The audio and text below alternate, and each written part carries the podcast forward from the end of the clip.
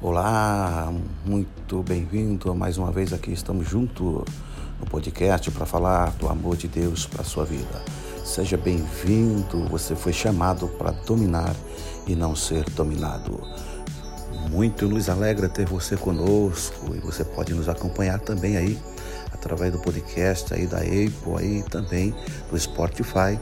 Também podem nos encontrar aí baixando no aplicativo aí da Rádio Gospel Dup na plataforma do Android e que Deus possa estar abençoando cada vez mais a sua vida. Na sua companhia, o pastor Daniel Melo. A paz do Senhor, meus amados irmãos, mais uma vez estamos aqui colocando aí a tua casa em oração, tua família, teus projetos, teus sonhos. E aqui diante do Senhor nós viemos trazer uma palavrinha que Deus colocou no nosso coração.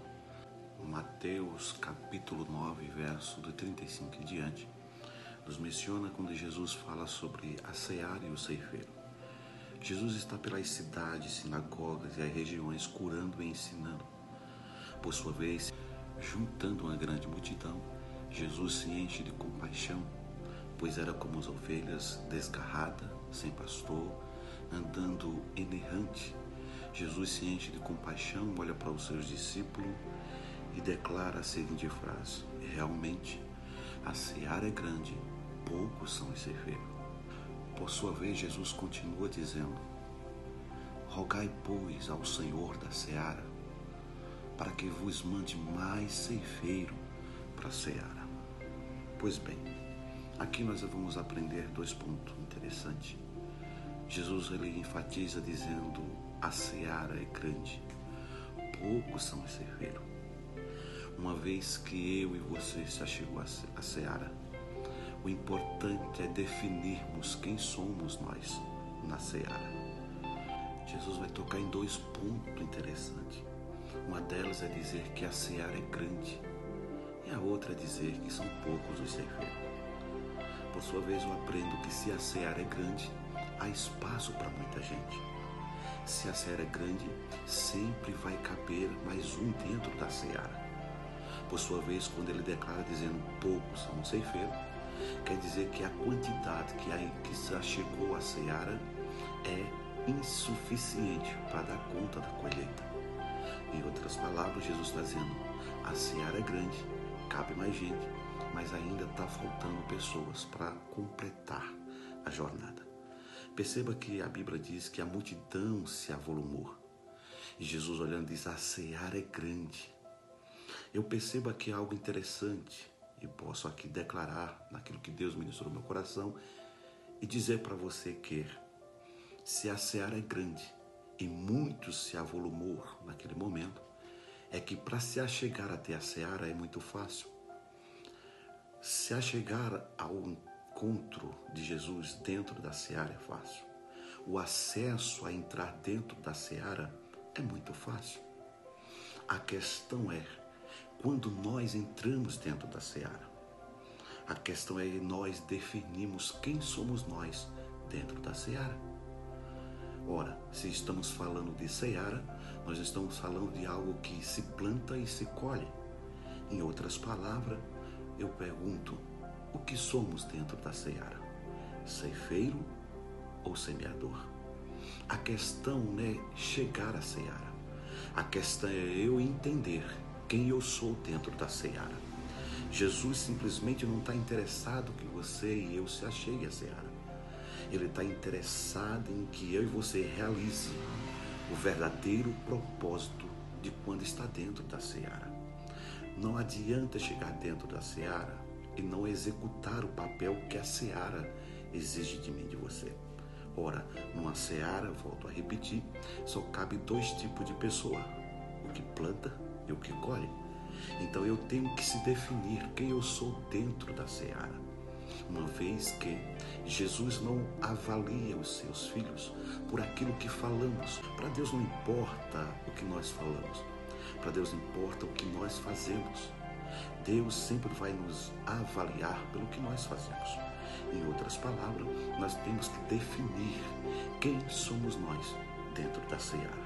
Não adianta chegar no reino e não executar o propósito pelo qual fomos chamados. Assim também não adianta chegarmos dentro da seara e não realizar o papel que devemos realizar. Do que adianta estar dentro da seara se eu não se definir ser um semeador ou ser um ceifeiro? Do que adianta estar entrando, se incluindo dentro da seara, se eu não estiver executando o principal, o algo que é o objetivo de estar dentro da seara: semear ou colher? Outrora, logo podemos pensar, se chegamos até dentro da seara, assim como esta multidão, vamos se tornar como ela, ovelhas errante, desgarrada, que apenas estavam ali sem saber executar o real propósito de estar dentro da seara. Então logo aprendo. Não adianta muitas das vezes falarmos que estamos dentro do reino. Não adianta dizermos muitas das vezes que estamos enxertados na videira. Não adianta muitas das vezes dizermos que somos discípulos, servos, que somos pessoas que defendem a bandeira do Evangelho de Cristo, sem realizar o verdadeiro propósito a qual Ele nos chamou.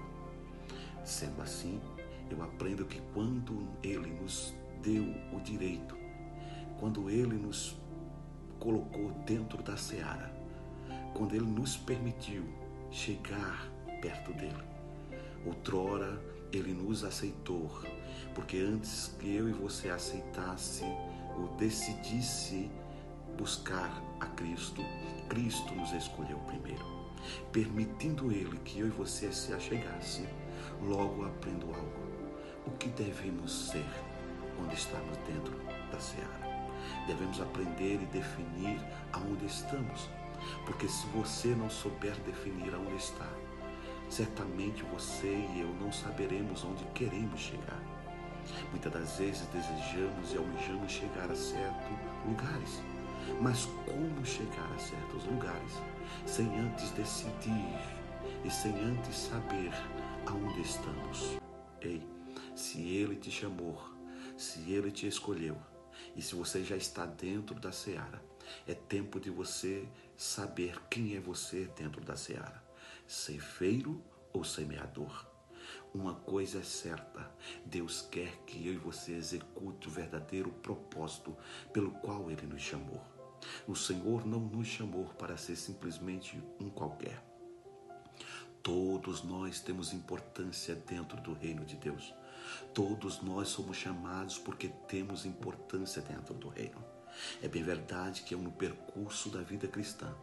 Às vezes nos bate umas situações da vida que nós não vamos entender, que nós não vamos compreender, e até mesmo porque não declarar, Senhor, Estou se esforçando para fazer tudo direitinho, mas parece que está tudo travado. Ei, é tempo de olhar para si mesmo. É tempo de olhar para si, porque se você já chegou dentro da seara, olhe para si se realmente você está executando o papel de um semeador ou de um ceifeiro. Porque muitas das vezes o propósito pelo qual o Senhor nos chamou está parado. E eu quero dizer algo para você: independente das nossas lutas, independente das nossas tristezas, das nossas percas, dos nossos ganhos, dos momentos de tristeza, dos momentos de alegria. O importante para Deus é eu estar executando o propósito pelo qual Ele me chamou. Então, se Deus te chamou para realizar certo propósito, não pare, mas continue fazendo a vontade daquele que te chamou. Ah, mas muitas das vezes alguém falou isso, alguém falou aquilo perceba uma coisa: você tem que focar naquele que acreditou em você. Você tem que focar naquele que te escolheu além dos teus erros. Você tem que focar nele, porque foi ele que te escolheu. E dentro da sua escolha, assim como ele te escolheu, primeiro, ele quer que você aprenda a executar o verdadeiro propósito pelo qual ele te chamou. Amém? Fica com esta palavra ao teu coração. Que seja um dia abençoado sobre a tua vida, sobre a tua casa, sobre a tua família. E que Deus possa, cada dia mais, derramar das suas bênçãos sobre os teus sonhos, sobre os teus objetivos, para a glória de Deus.